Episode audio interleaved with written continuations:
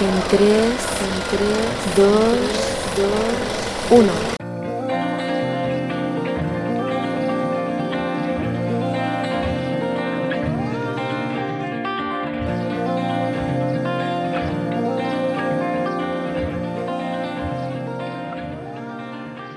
Bienvenidos al decimosexto episodio de un nuevo podcast. Me llamo Claudia Rufat y estás escuchando Espacio de Moda.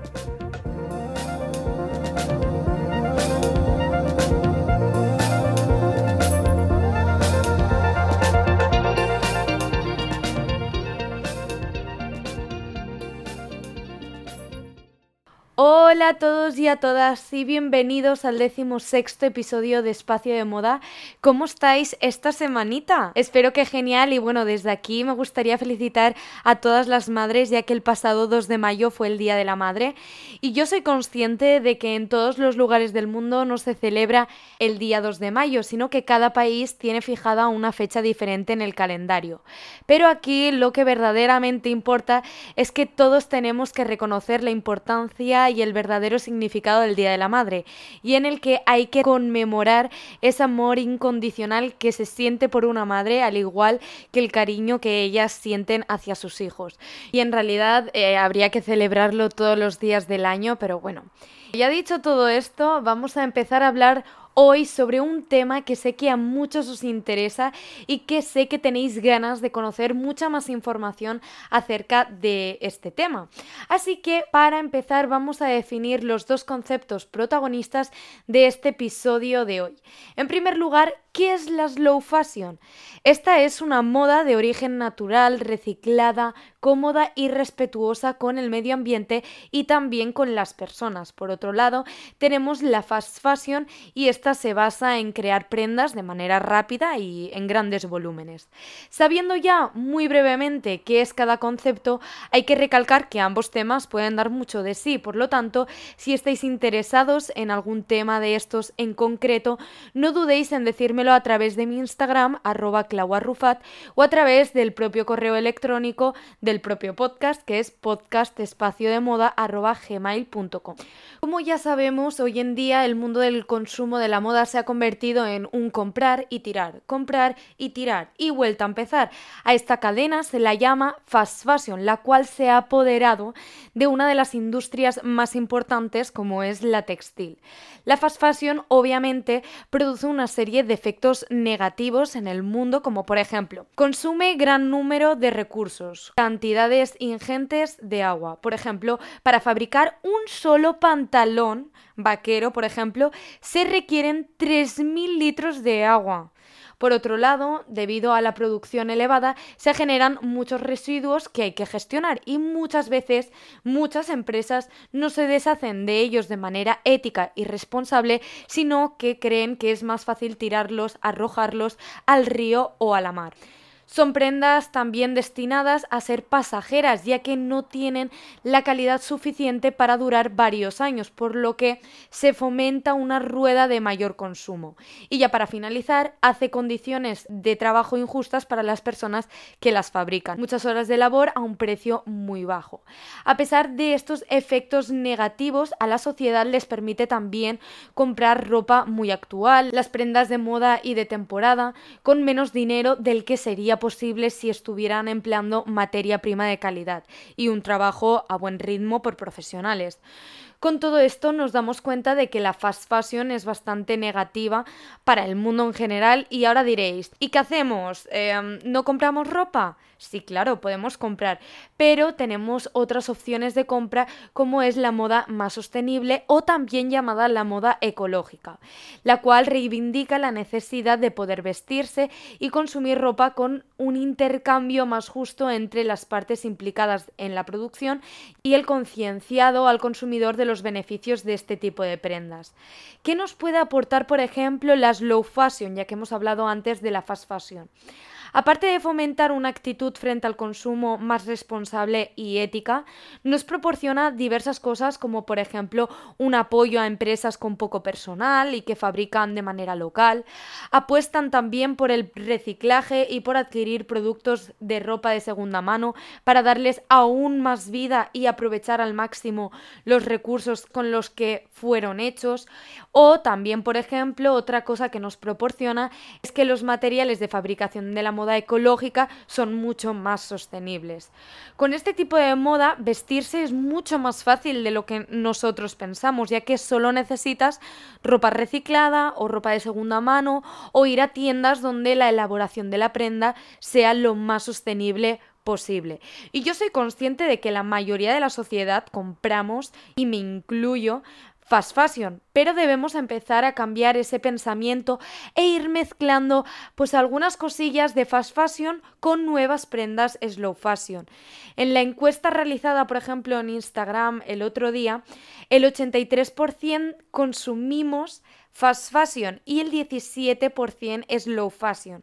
Con estos datos nos damos cuenta que la sociedad compra mucha más fast fashion que slow fashion. Además, os pregunté qué pensabais acerca de la moda sostenible y dijisteis lo siguiente. Hay mucho engaño con el tema ecológico. Este tipo de moda supone un coste tan grande que no todo el mundo se puede permitir.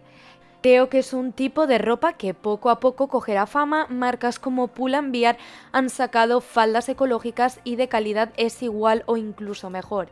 Es muy difícil de encontrar tiendas que venden moda sostenible.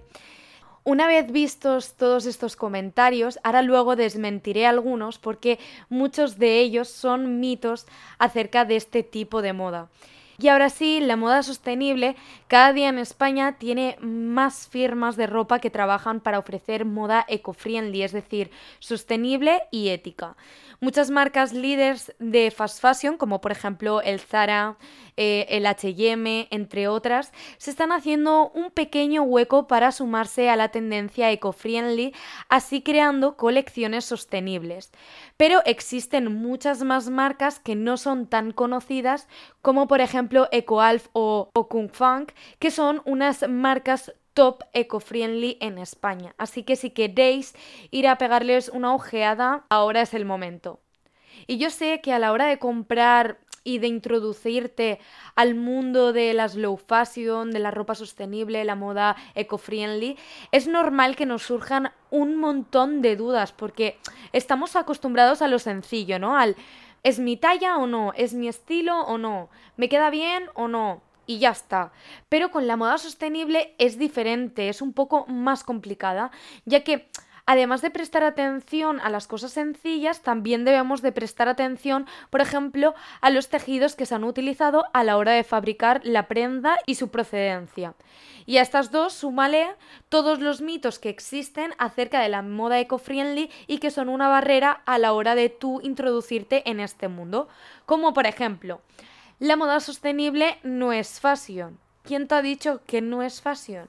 Existen diseñadores que se dedican en exclusiva a crear líneas de ropa ecológicas que son tendencia hoy en día. Segundo mito, las prendas son de mala calidad. A ver, es imposible que sean de mala calidad porque su objetivo es que sea más duradera y que su tejido sea cuanta más calidad tenga, mejor. Por lo tanto, este mito podemos eliminarlo del afán de la tierra. Que yo use moda sostenible no cambia nada. ¿Cómo que no cambia nada? Nuestras costumbres y hábitos son la clave para llevar a cabo cambios en el mundo, porque al final las empresas generan productos según lo que los consumidores piden, por lo que poco a poco podemos empezar a cambiar esa demanda que existe acerca de la fast fashion. Cuarto mito que existe de la slow fashion. La moda ecológica es cara. Vale, aquí este mito lo he puesto, pero sí que es cierto que es más cara que la fast fashion, pero tienes que pensar que son prendas duraderas y que ese dinero que vas a invertir en esa prenda lo vas a amortizar con todos los años que te dura esa prenda. Además, que si no quieres gastarte mucho dinero, no pasa nada. Siempre podemos optar por adquirir prendas en tiendas online de segunda mano, comprar en outlets o comprar ropa barata online contra reembolso, por ejemplo, Vinted, o comprar también, mentira, o comprar no, o hacer un intercambio con familiares o amigos de prendas que tengáis por casa y que no uséis. De esta forma seremos más ecológicos sin abusar de nuestra cartera. En quinto lugar, hay mucho engaño con este tema ecológico, que ese mito lo he dicho antes en uno de los comentarios de nuestros oyentes. A ver, ser eco-friendly es una tendencia y muchas empresas, es cierto, se benefician de ello. Si nosotros estamos desconfiadas en este aspecto, hay varias cosas que debemos hacer. Por ejemplo, una de ellas es fijarnos en los tejidos con los que están fabricadas las prendas, pues si son de algodón orgánico, si son de fibra de bambú, el tencel, el cáñamo o el lino, todas estas materias son de las más ecológicas y sostenibles que existen.